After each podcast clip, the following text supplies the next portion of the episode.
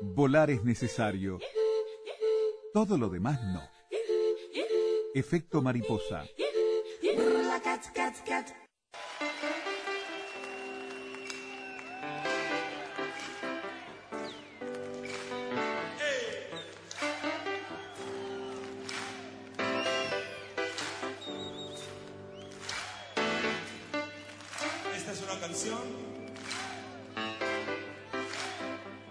Se llama El blues del autobús.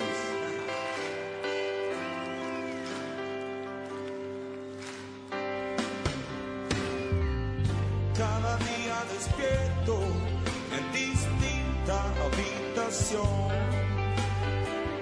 donde doy con mis huesos cuando está naciendo el sol. Dormimos poco y mal, salud para llegar al quinto infierno, donde cantaré de nuevo. ¿Qué estarás haciendo tú?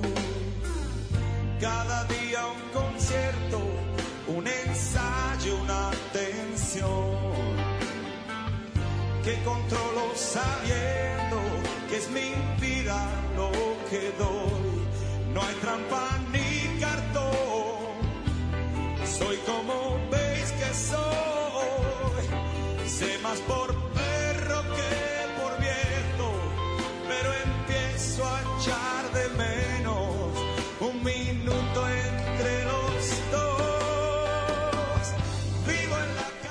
Memorias de un galgo es el título de Efecto Mariposa para esta tarde. Ya estuvimos escuchando y charlando sobre esta muestra relacionada con la onda. Así que ahora vamos a poner un poco de música al programa, repasando historias de ómnibus en el cine. Ómnibus, ese es el plural. Exactamente. Acabo, El di- acabo de pedir mirá, a Daina que me consulte. El diccionario de la lengua española recoge el vocablo con tilde en la O, dice que omnibus está mal, que es como muchas veces se usa, y que la misma obra indica que el plural es invariable, los ómnibus y no los omnibuses. Perfecto. Yo también lo aprendo contigo ahora, ¿eh? Y de con duda. A mí- todos. a mí, pues, la duda al aire es un ratito. Una, una cosa sobre la que no había pensado nunca.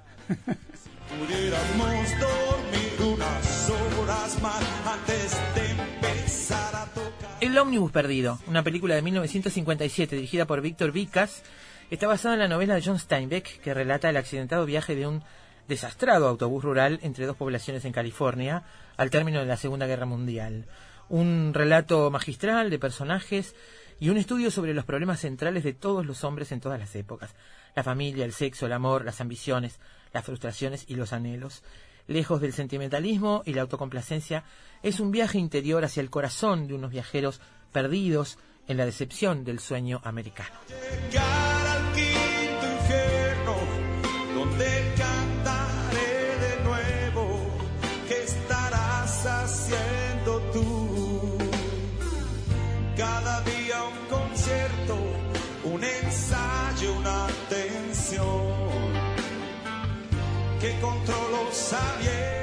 Bus Stop es una película estrenada en Montevideo con este otro título. Nunca fui santa.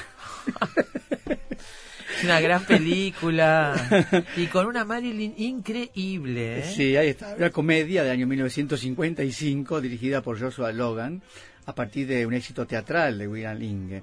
Se trata del primer film de, de Mar- de Marilyn Monroe, como tú decís, tras su paso por el Actors Studio en Nueva York, decidida a demostrar definitivamente su talento como intérprete dramático.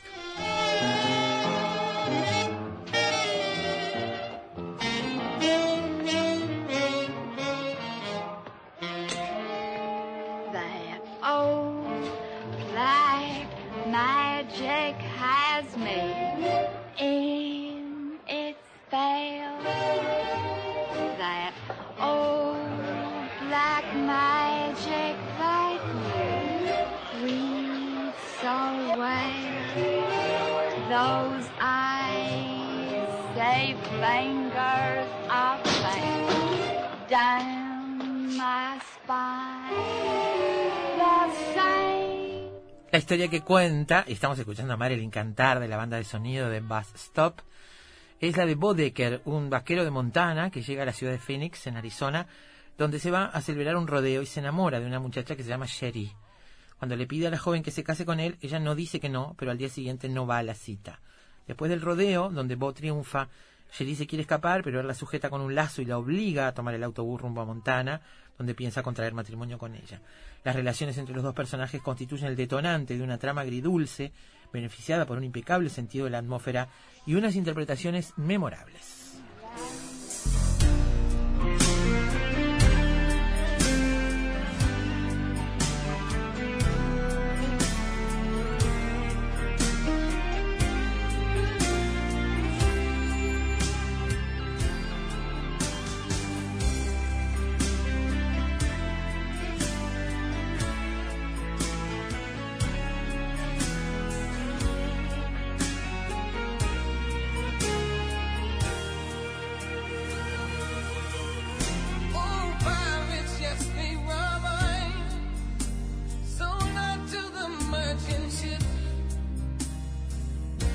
Minutes after they took I from the bottomless pit. But my hand was made strong by the hand of the Almighty. We fought in this generation triumphantly. La Marcha del Millón de Hombres es una película de 1996 dirigida por Spike Lee. Cuenta la historia de un grupo de afroamericanos que viajan en autobús desde Los Ángeles rumbo a la histórica Marcha de un Millón de Hombres, manifestación que el 16 de octubre de 1995 convocó en Washington, D.C. a ciudadanos afroamericanos procedentes de todos los puntos de Estados Unidos con el objetivo de reivindicar los derechos de la minoría negra.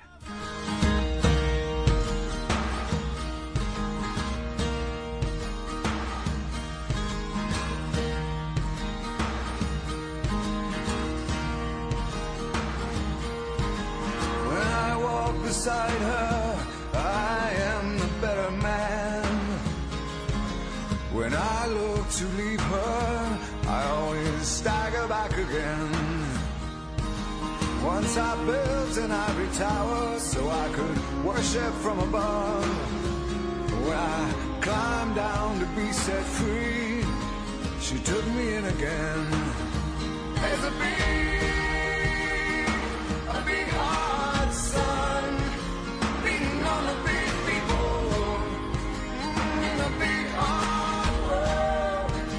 Qué linda banda de sonido que tiene Camino Salvaje. Esta canción es Hard Sun de Eddie Vedder y forma parte, como decimos, de Camino Salvaje, dirigida por John Penn.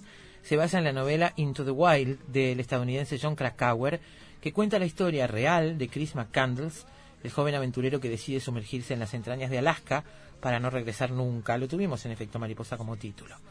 A principios de los años 90, el joven e idealista adopta el nombre de Alexander Supertramp, deja sus posesiones y sus ahorros a la beneficencia y abandona el mundo civilizado con rumbo a la salvaje Alaska para entrar en contacto con la naturaleza y descubrir el verdadero sentido de la vida.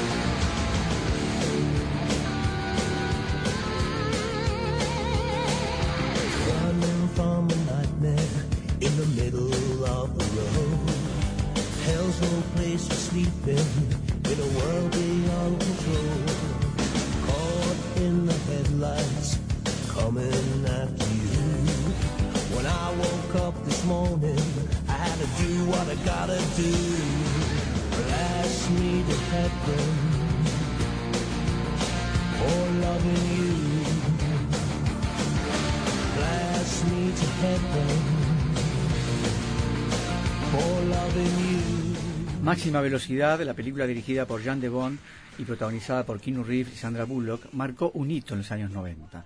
Los elementos que reúne este film lo hicieron transformarse en un éxito de taquilla y en un clásico de acción. Jack Traven es un policía de Los Ángeles que se enfrenta a uno de los mayores retos de su carrera, tratar de dar caza a un peligroso terrorista que ha puesto una bomba en un autobús de la ciudad que explotará si disminuye su velocidad por debajo de las 50 millas por hora. Empieza así una loca carrera por la ciudad, con Jack intentando darle confianza a la joven pasajera que ha sustituido al conductor, herido por los secuestradores y que es Sandra Bullock.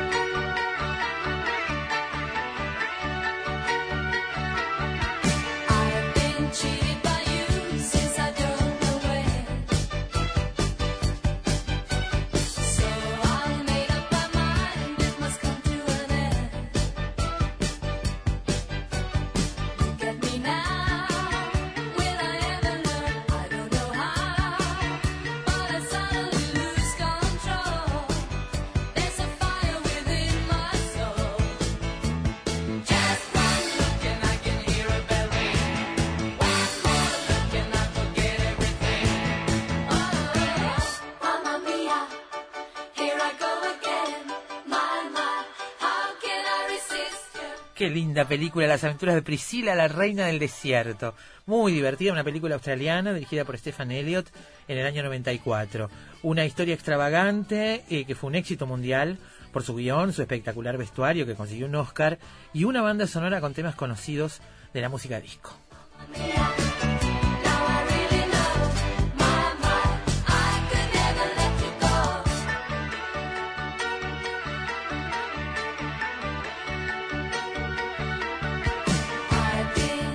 Un autobús rosa, al que llaman Priscila, precisamente, dos drag queens del mundo del espectáculo y un transexual, que ha enviudado y necesita cambiar de aires, viajan desde Sydney a través del interior de Australia para actuar en un hotel en Alice Springs. En el camino, su autobús se avería y los tres se encuentran en sitios donde tienen que enfrentarse a situaciones hilarantes, hostiles e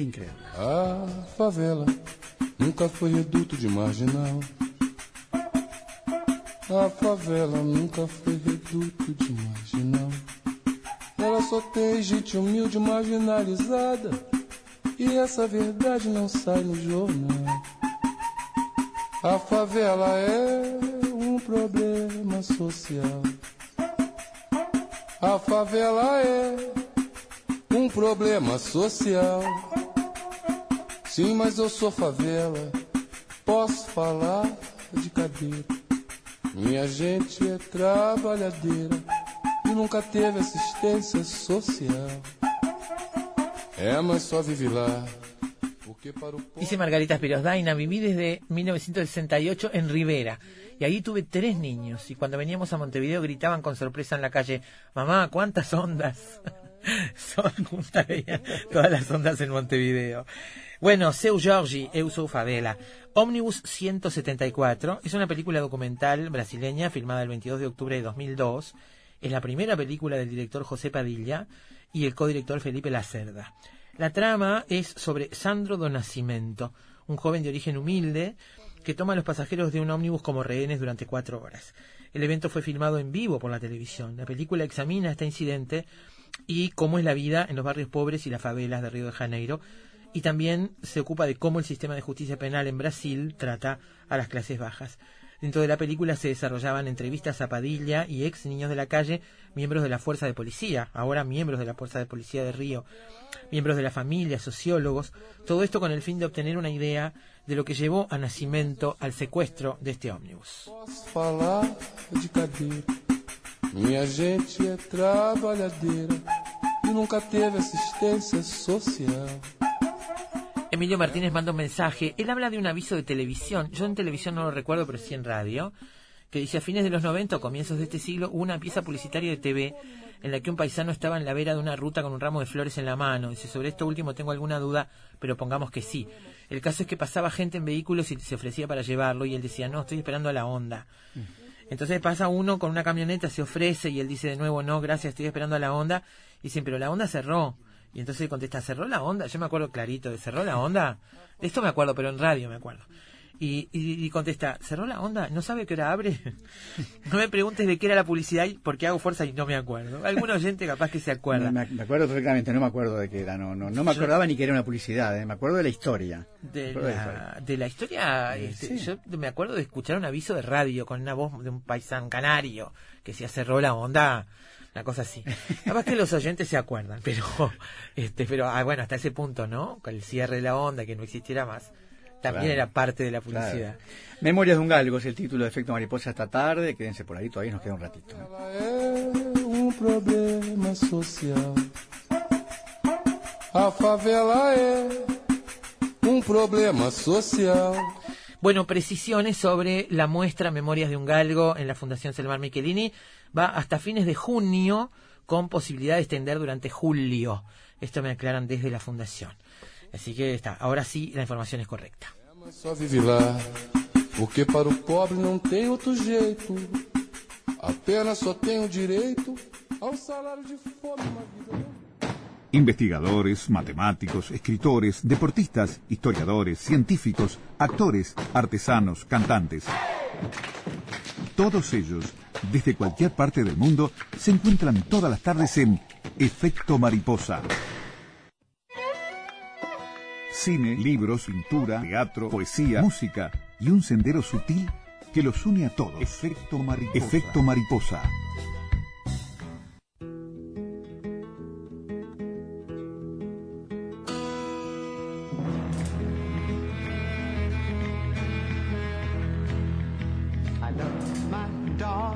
As much as I love you. But you may think my dog will always come through. All he asks from me is the food to give him strength. All he ever needs is love, and that he knows he'll get. So I love my dog as much as I love you. But you the fade, my dog will always come through. All the pay I need comes shining through his eyes. I don't need no cold water to make me realize that I love my dog as much as I love you. But you the fade, my dog will always come through.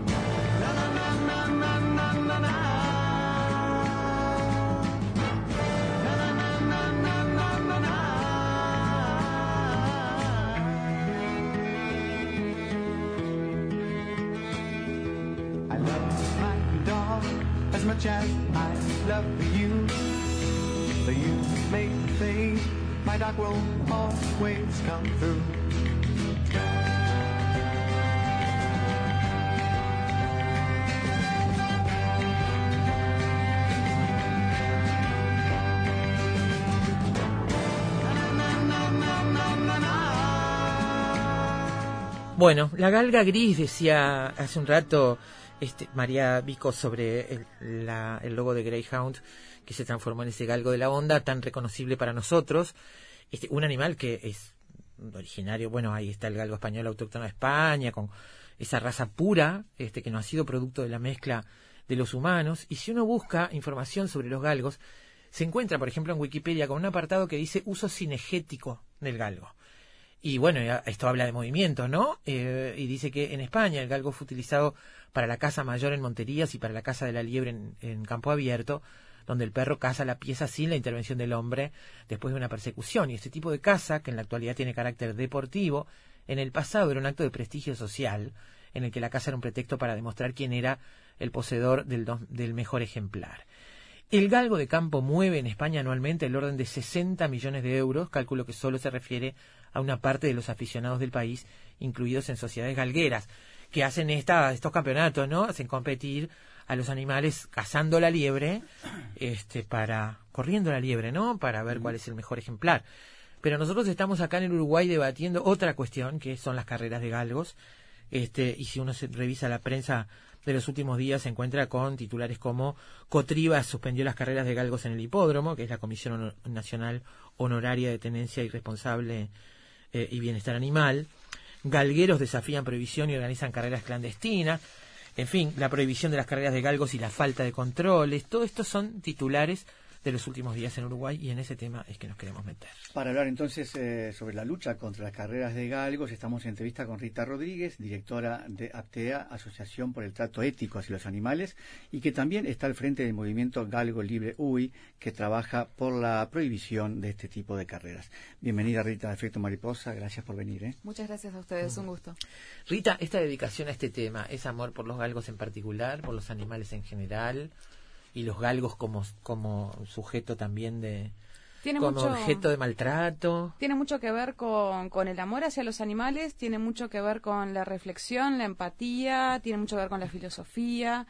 Eh, bueno, particularmente eh, yo estoy al frente de una ONG de protección animal y estamos al frente también de esta campaña por la prohibición de las carreras de galgos y de otras que implican a otros animales que también están siendo utilizados en espectáculos públicos.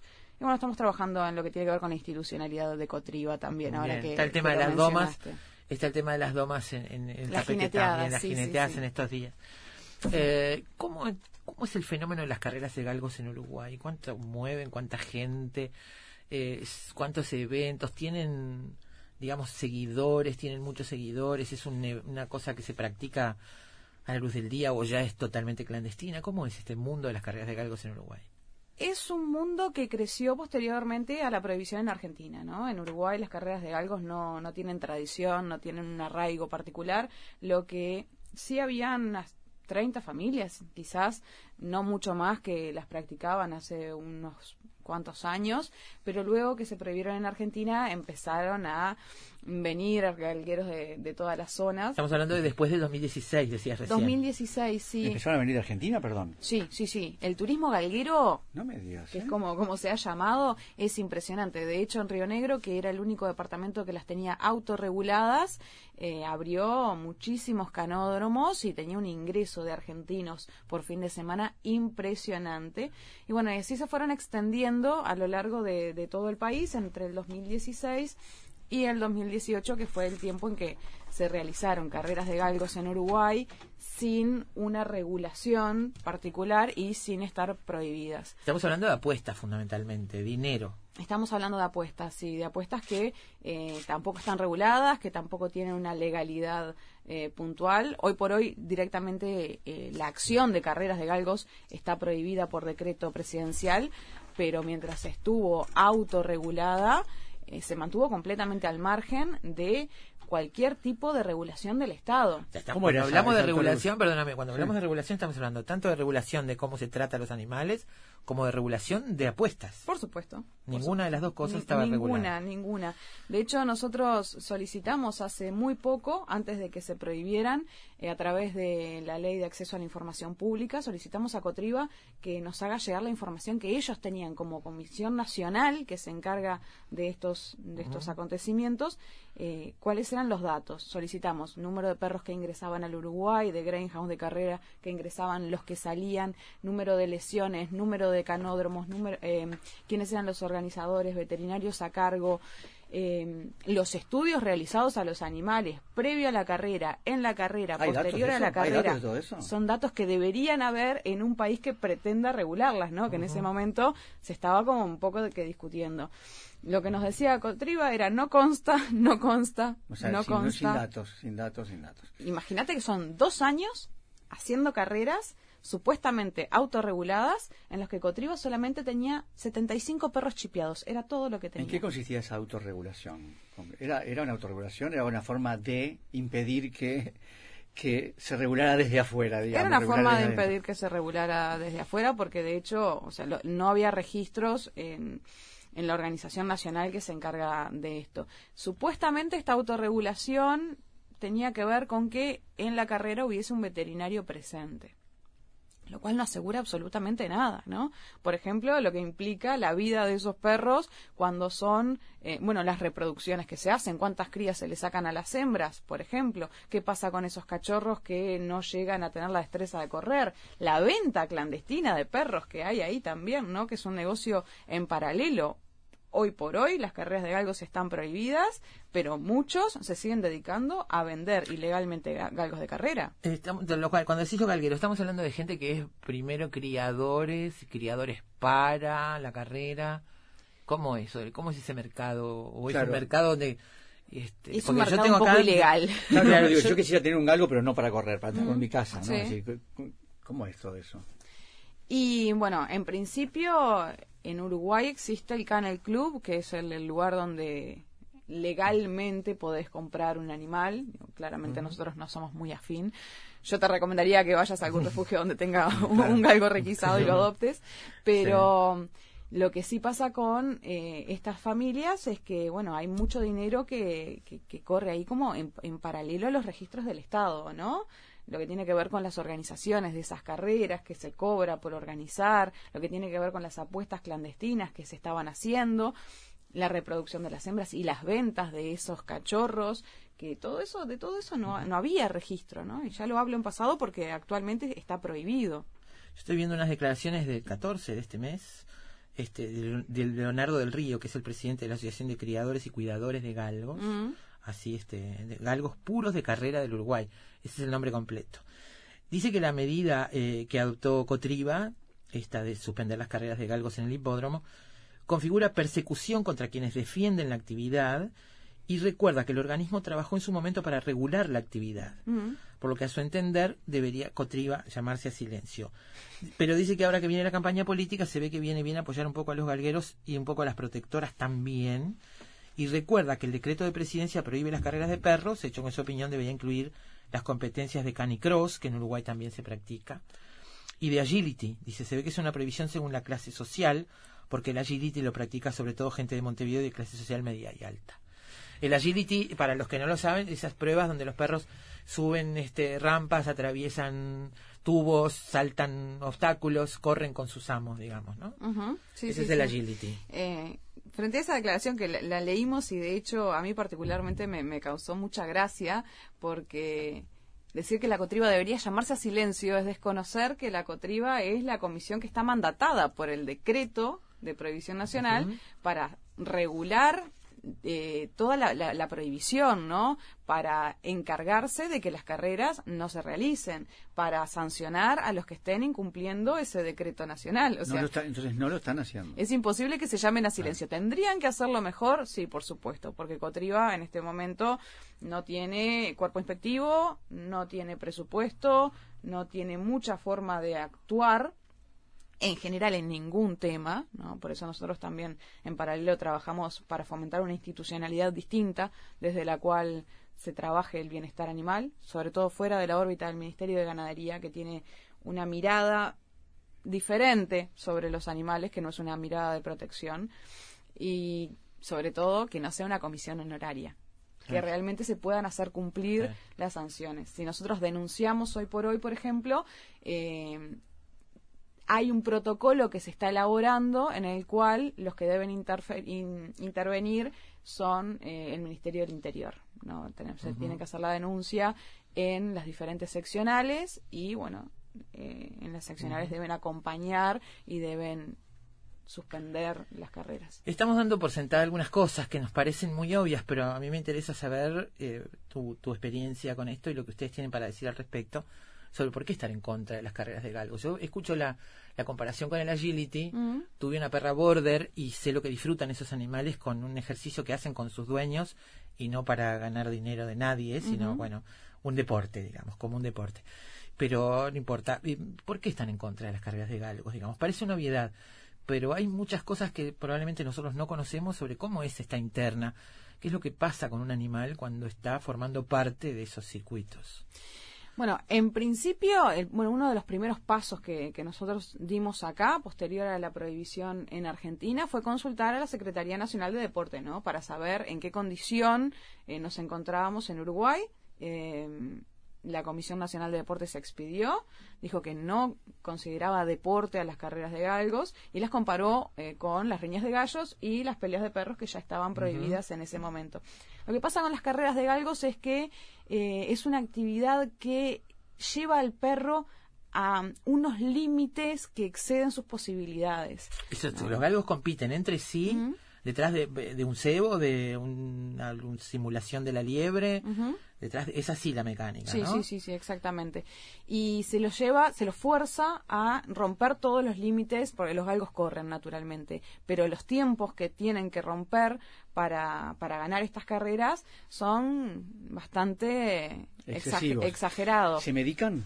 Sí, sí, sí. Hay, bueno, hay registros de dopaje positivo en galgos en los países donde está regulado que son impresionantes, ¿no? O sea, en los países que tienen los controles más estrictos, los galgos se los terminan drogando de una forma increíble. Hay muchísimos registros al respecto. Se utiliza, bueno, estricnina, cocaína, de todo un poco. Y mm, la Pero cantidad de estricnina registros. es un veneno, Sí, y sí, tiene sí, un sí. efecto... Tiene un efecto, sí. Sí, algunos, incluso se utilizan algunos, eh, algunas drogas que son para estimular y otras que son depresivas, ¿no? Porque algunos tienen que ganar, otros tienen que perder. A veces cuando están muy arriba hay que, hay que bajarlos un poco. Eh, y bueno, y, y los índices de lesiones que presenta esta, esta actividad, yo no creo que pueda ser comparable con el agility o con el canicross, por ejemplo. ¿no? La cantidad de lesiones, eh, en- en- estoy hablando de los países donde está regulado porque es en el único lugar donde hay registro, porque en el resto esta actividad está por, totalmente por fuera de cualquier tipo de, de control.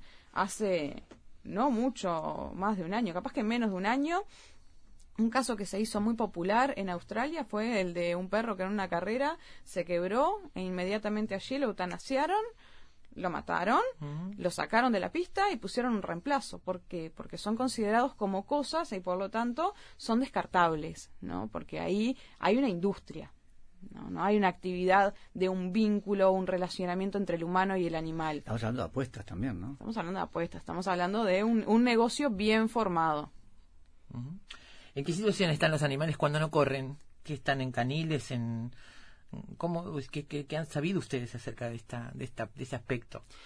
Bueno, los galgueros no son muy precavidos en cuanto a reservar la situación de sus animales en sus hogares. Entonces circulan por las redes muchísimas fotos y muchísima información en relación a cómo es el hospedaje de, de esos animales que están en general en jaulas o en caniles, pero muy lejos de estar en la generalidad de los casos. ¿eh? No digo que no haya casos particulares en los que se los eh, se los cuide bien. Pero en la generalidad de los casos están en caniles, están siempre con bozal, están en condiciones que mm, no son muy amigables, mucho menos para un animal social como el perro y el galgo que tiene una emotividad muy superior a la de, a la de otros perros, ¿no? que tiene Sí. esa forma de conectar con el humano que, que- que representa una sensibilidad particular.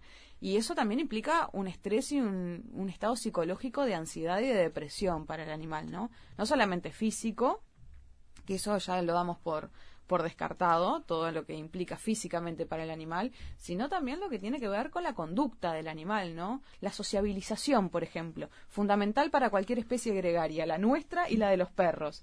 Los galgos no son sociabilizados porque se crían aislados ya prácticamente y se los entrena, pero no tienen una sociabilidad. Digamos que el animal doméstico que no es sociabilizado es un an- animal peligroso, digamos, básicamente. Sí, sí, sí. Además de sufrir el animal, es un peligro para nosotros, Mm. porque la sociabilización implica eh, saber adaptarse a otras manadas que no son la propia y saber interactuar, ¿no? Sí, y en el caso del galgo muchas veces hemos visto videos cuando se los están masajeando y cuando este, están tratando de estimularles los músculos, eh, que lo que se ve en la cara del animal es un sometimiento aprendido, ¿no?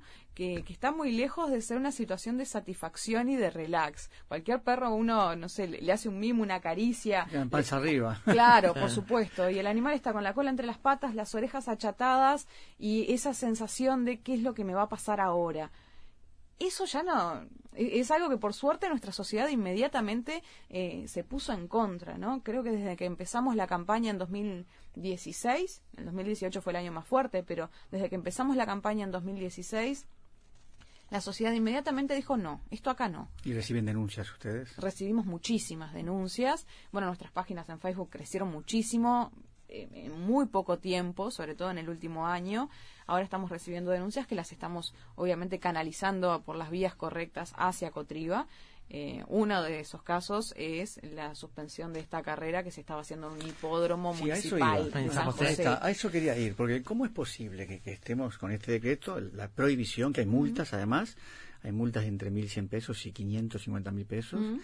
Este, ¿y ¿Cómo es posible que se esté promoviendo en un hipódromo, en un, en un ¿no? canódromo, o no sé si es un hipódromo mismo ahí en San José, se esté este, promocionando con afiches incluso una carrera? Porque una cosa es que vos me digas, no tiene inspectores, pero esto es una cosa pública, digamos. ¿No? Bueno, a nosotros, bueno, nos dejó muy, muy satisfechos que se haya suspendido. Eh, sin embargo, nos parece que faltó ahí un poco de, de, de- estrategia o de impulso de Cotriba. Porque, por ejemplo, acá hay responsables, ¿no? ¿Quiénes son los responsables del hipódromo que cede en ese lugar?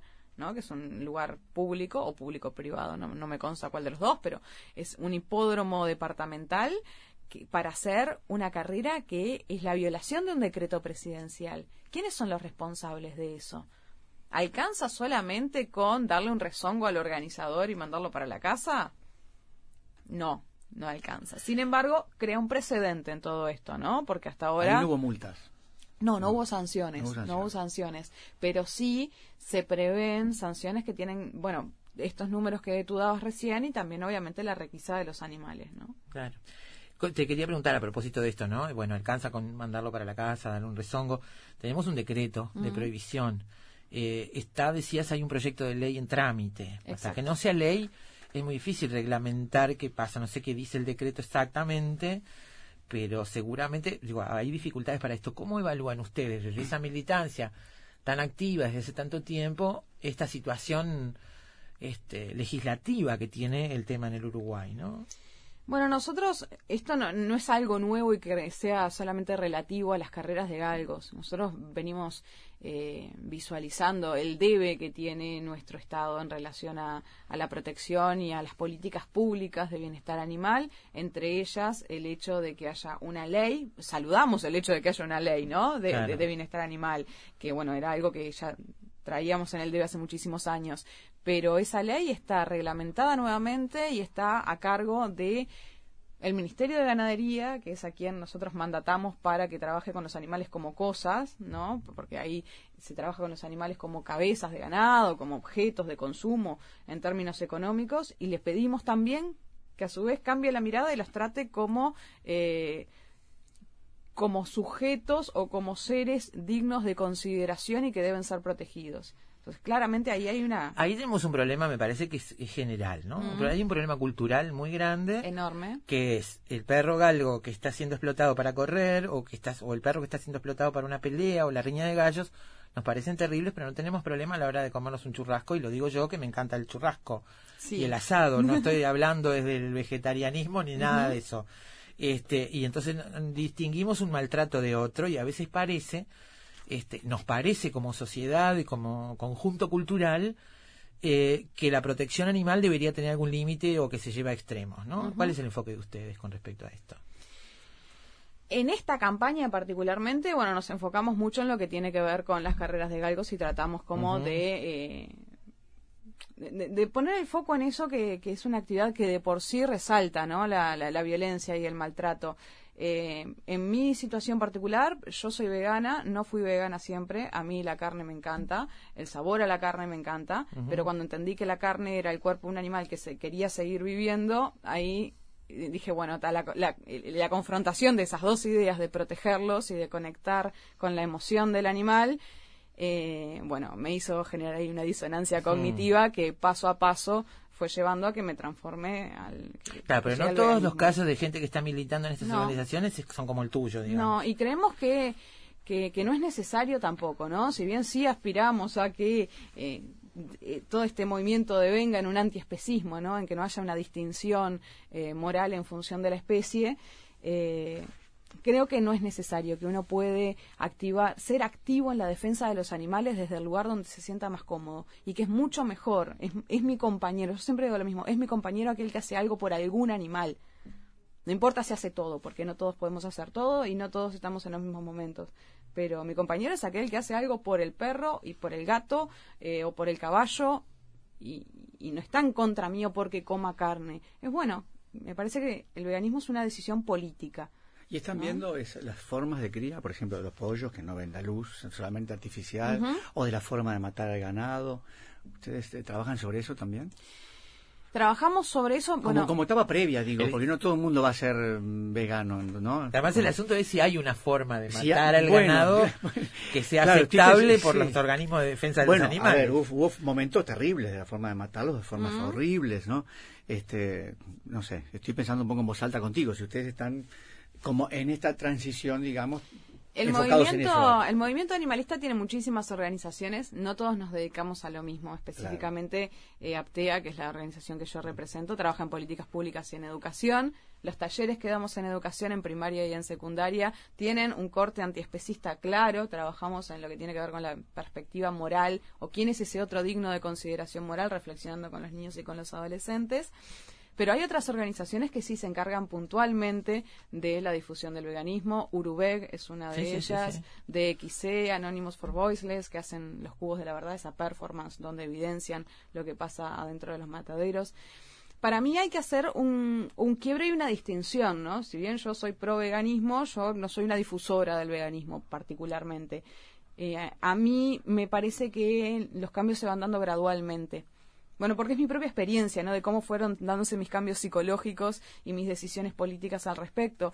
creo que la sociedad va dando cambios graduales y los espectáculos públicos con animales, donde los animales son torturados, son maltratados o sufren para diversión del humano, es una de las cosas que, que menos nos tienen que enorgullecer. Eso, eso, incluye las jineteadas, que es otro tema que está también en debate. Murieron dos caballos por eso en- en trabajamos esta- este año. Mm, en estas dos campañas, ¿no? Que son como lo- los dos emblemas de, de Aptea, tiene que ver con Galgo Libre Uruguay y, bueno, Uruguay sin jineteadas, que es la campaña que llevamos desde la Coordinadora para la Abolición de las Jineteadas. ¿Cómo recibieron la confirmación ahora estos días, ayer, de la, de, bueno, de la creación de una comisión para estudiar el asunto de las jineteadas?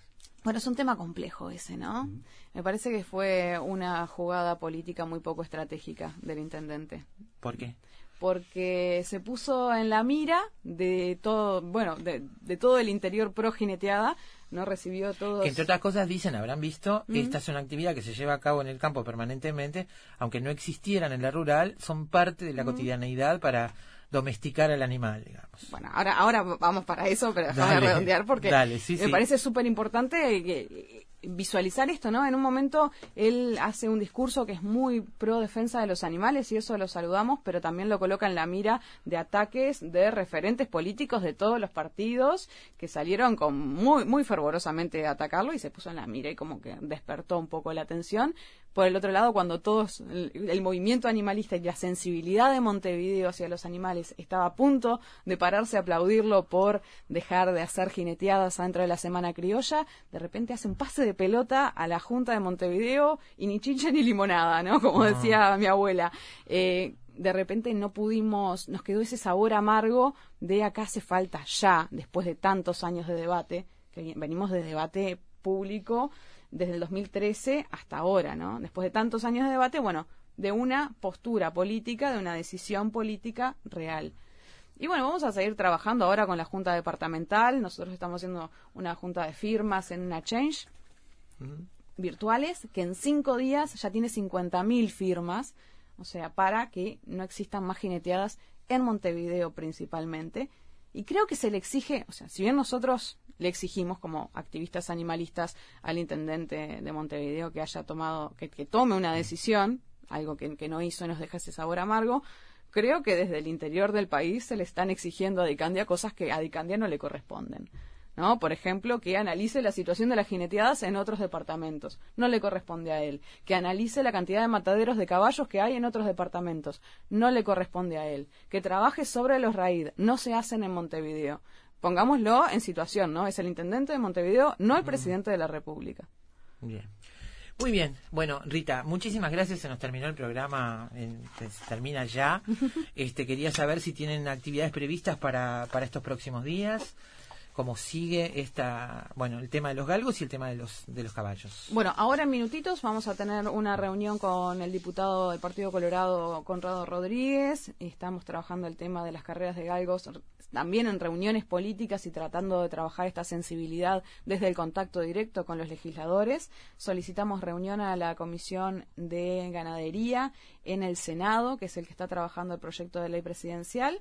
Así que nos estamos reuniendo con ellos también en breve y avanzamos hacia la prohibición de las carreras de galgos. Nos reunimos con la mm, con Cecilia Botino, eh, la presidenta de la Cámara de Diputados, antes de ayer, y ya nos habíamos reunido anteriormente con la vicepresidenta Lucia Topolansky, así que tenemos ahí un panorama bien claro de por dónde irían los procesos legislativos para que sea ley eh, las carreras de galgos. Y en función de las jineteadas, bueno, vamos a empezar a salir a la calle, a hablar con la gente, a sensibilizar un poco también, aunque sabemos que emotivamente los montevideanos ya no queremos más jineteadas. Y por otro lado, estamos trabajando desde la academia. Yo particularmente estoy haciendo una maestría en antropología, así que estoy trabajando en lo que tiene que ver con relacionamiento humano-animal y también impulsando un poco desde ese lado que se hagan más estudios al respecto, ¿no? Más estudios sobre cómo está cambiando la sensibilidad de los uruguayos en general. Montevideo es como que marca Es un un precedente claro. en esto, pero cómo va cambiando nuestra sensibilidad. Claro, lo que pasa es que Montevideo es una fiesta anual. En el Anual. interior es cosa de todos los días, ¿no? Me preguntan acá si- O de encuentros, digo, pero más habituales, ¿no? Más de fin de semana. Más de fin de semana. Mucho más arraigado en el interior, sí. Eh, dijiste al pasar eh, que le dijiste a Alberto que mejor fuera un A un este, refugio. a un refugio a buscar eh, galgos requisados. ¿Hay galgos requisados que se distribuyen en refugios? Sí, sí, sí, hay, bueno, se han hecho muchas requisas de galgos. Mm. Particularmente, en Montevideo no tengo muchos datos, pero particularmente trabajamos en Soriano con la protectora San Francisco de Asís de Mercedes, que tiene entre 12 y 15 galgos, en realidad cada día aumenta Digo porque más. es una raza que mucha gente le encanta, le gusta mucho. En la raza- protectora San Francisco de Asís hay una cantidad de galguitos rescatados. También es porque en Soriano se estuvieron haciendo muchas carreras de galgos y, bueno, ahí los descartes son mucho más intensos que, que en Montevideo, donde no se realizaban, ¿no? Claro. Rita Rodríguez, bueno, directora de la Asociación por el Trato Ético hacia los Animales. Gracias por estar en Efecto Mariposa esta tarde. Muchas gracias. Muchas gracias a ustedes. Nos vemos mañana. Seguimos mañana, ¿eh? Abrazo grande. Que ¿eh? pasen bien. Terminó el programa. Chau, chau. I love my dog as much as I love you. But you may fade, my dog will always come through. Oh, All he asks from me is the food to give him strength. All he ever needs is love, and that he knows he'll get. So I love my dog as much as I love you. But you may fade, my dog will always come through. All the pay I need comes shining through his eyes. I don't need cold water to make me realize that I love my dog as much as I love you. But you may fade, my dog will always come through.